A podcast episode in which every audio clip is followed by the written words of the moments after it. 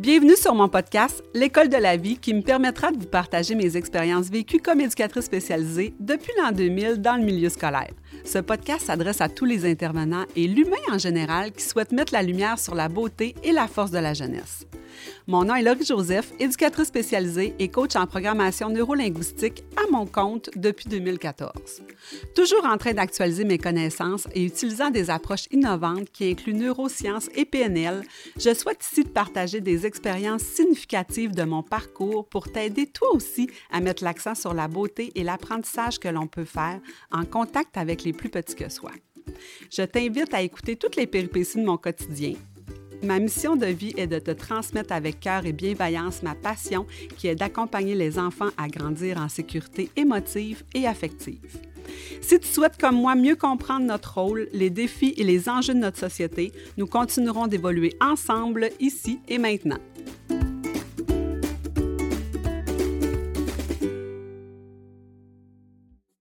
Alors bonjour tout le monde, j'espère que vous allez bien. Aujourd'hui, j'ai le goût d'adresser le pouvoir des croyances. Quand on travaille avec des élèves en difficulté dans le milieu scolaire, c'est très, très important d'adresser l'ouverture ou la fermeture d'un élève par rapport à ce qu'il pense de lui ou d'elle en fonction de son discours interne. On comprend que on répertorie euh, neuf types d'intelligence et l'école ne couvre pas, ne, favorise pas, ne stimule pas les neuf types d'intelligence qu'un enfant, qu'une personne, qu'un humain pourrait avoir. Donc, évidemment que j'ai, dans ma carrière, été témoin de certains enfants qui ne se reconnaissent pas dans le milieu scolaire. Quand ça arrive, c'est très délicat de ne pas abandonner ces élèves-là dans à leur sort. Je vais dire ça comme ça parce que c'est facile pour un enfant de penser qu'il n'est pas adéquat, qu'il n'y arrivera pas, que ce qu'on attend de lui n'est pas quelque chose qu'il peut donner ou qu'il peut euh, réussir. Et c'est extrêmement douloureux, souffrant pour un enfant de se rendre compte qu'il est jamais dans sa zone d'excellence, qu'il est jamais dans sa zone de génie. Comment on peut faire pour accompagner ces enfants-là, en fait, qui sont en train de construire leur personnalité, qui sont en train de construire leur estime personnelle, qui sont en train de se définir un peu en se comparant aux autres et à leurs capacités? Je suis extrêmement sensible à ce que ces élèves-là, ces enfants-là peuvent se dire dans leur tête, à comment ils peuvent interpréter la situation je trouve ça important de dédramatiser auprès de ces enfants-là que le résultat, une note d'examen, là, c'est, c'est un pourcentage de notre connaissance. Je vous donne un exemple. J'avais un élève qui euh, pleurait devant son résultat quand il a reçu sa, sa note, sa copie. Euh, il, il, a éclaté en sanglots l'enseignante a fait appel à moi, je suis allée chercher l'élève. Dans ce cas-là, c'est un, jeune homme. Puis quand il est arrivé dans mon local, il m'a regardé, là, tu avec les yeux pleins d'eau, puis il me dit, j'ai tout donné. J'avais étudié, j'ai fait ce qu'il fallait, j'ai pris le temps, je, l'ai fait avec attention. Puis j'ai tout donné, puis je ne suis, n'y suis pas arrivée. Et je comprenais la déception, mais en même temps le désespoir que ça créait quand tu penses que tu as tout fait ce qu'il fallait et que malgré ça, tu n'y arrives pas. Et la façon que je m'y ai pris pour, donner du sens, pour faire du sens pour, pour lui à ce moment-là, c'est de lui expliquer que si c'était 54% ça veut dire qu'il y a 54% de cette matière-là, du 100% qu'il connaît, qu'il maîtrise. Après ça, ben, c'est des notes. Tu ça reste des notes, mais sachons que quand un enfant reçoit un résultat, il s'attribue, puis le danger, c'est qu'il l'attribue à son identité. Je suis mauvais, je suis, je suis un échec. Alors, faut, faut beaucoup aussi travailler dans la pensée de l'enfant, l'interprétation qu'il peut en faire, que le résultat comme le comportement, comme on le fait beaucoup maintenant avec le comportement, n'est pas sa personne. Tu as fait une erreur, tu n'es pas une erreur. Et ça, ça prend du sens dans la tête de l'enfant quand on est capable de l'identifier puis de l'aider aussi à faire cette nuance-là. Parce que les résultats demeurent quand même quelque chose de très important pour eux.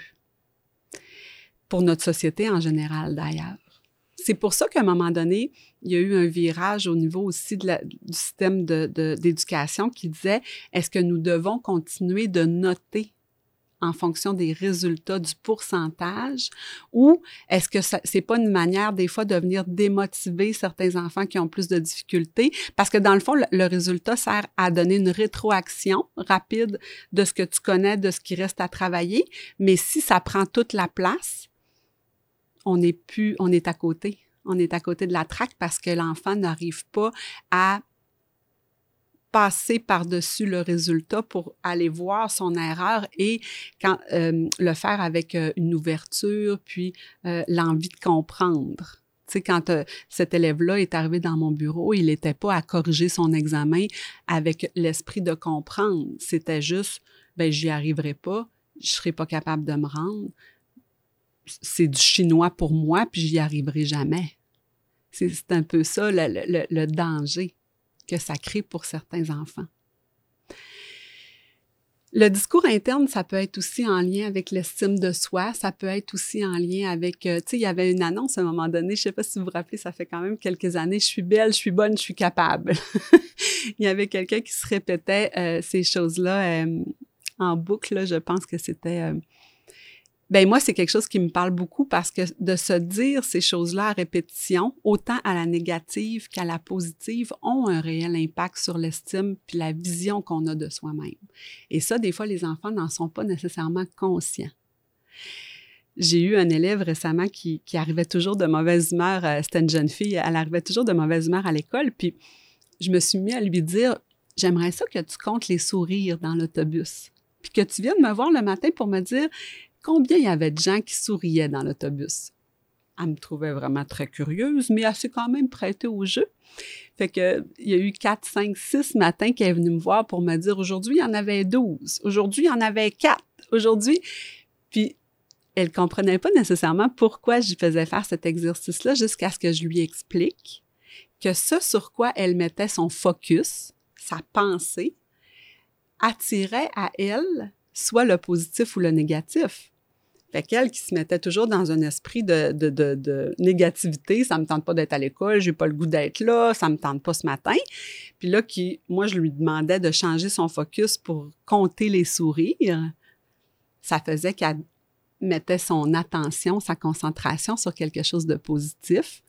Et avec les neurones miroirs maintenant, on sait que plus on voit des gens rire, sourire, plus ça un, impact réel sur nous pour nous faire rire et sourire. Alors évidemment que ça changeait tout l'état de sa journée, ou du moins son état interne. Il y avait une autre vidéo aussi que j'ai passée à des élèves dans une classe. C'était quelqu'un qui était dans le métro puis il se mettait à rire. Un fou rire monumental. il partait à rire puis on savait pas trop. Il regardait une tablette, peut-être que vous l'avez déjà vu, puis il riait, riait, riait. Puis dans le métro, ce que ça créait, c'est que une personne, deux personnes, trois personnes, jusqu'à temps que tout le monde éclate de rire sans savoir la raison, mais juste par l'énergie qui était communiquée dans le, wagon de, métro. Et je, sensibilisais en fait les élèves en disant votre énergie que vous avez dans la classe, quand, euh, exemple, euh, l'enseignante euh, va mentionner on fait un examen ce matin ou on a tel, tel cours, puis que votre état d'esprit, puis ce que vous dites aux autres a un impact sur le climat du groupe. Puis vous en faites toute partie et vous en êtes tous responsables. Fait que ça a été vraiment des beaux apprentissages pour nos élèves. Ce l'est aussi en société. J'espère qu'ils vont faire le lien plus tard que ce sur quoi on met notre focus, la façon dont on s'adresse à soi à l'intérieur a un impact sur nos comportements, sur notre état interne, sur notre humeur. Puis je pense que c'est une belle façon de se responsabiliser face à ces comportements. Alors sur ça, je vous souhaite une excellente journée en espérant que votre discours et votre focus va être sur le positif aujourd'hui. Et je vous invite au prochain épisode. Si tu as apprécié écouter ce contenu et si tu juges que cela peut aider des gens autour de toi, n'hésite pas à aimer, partager et t'abonner.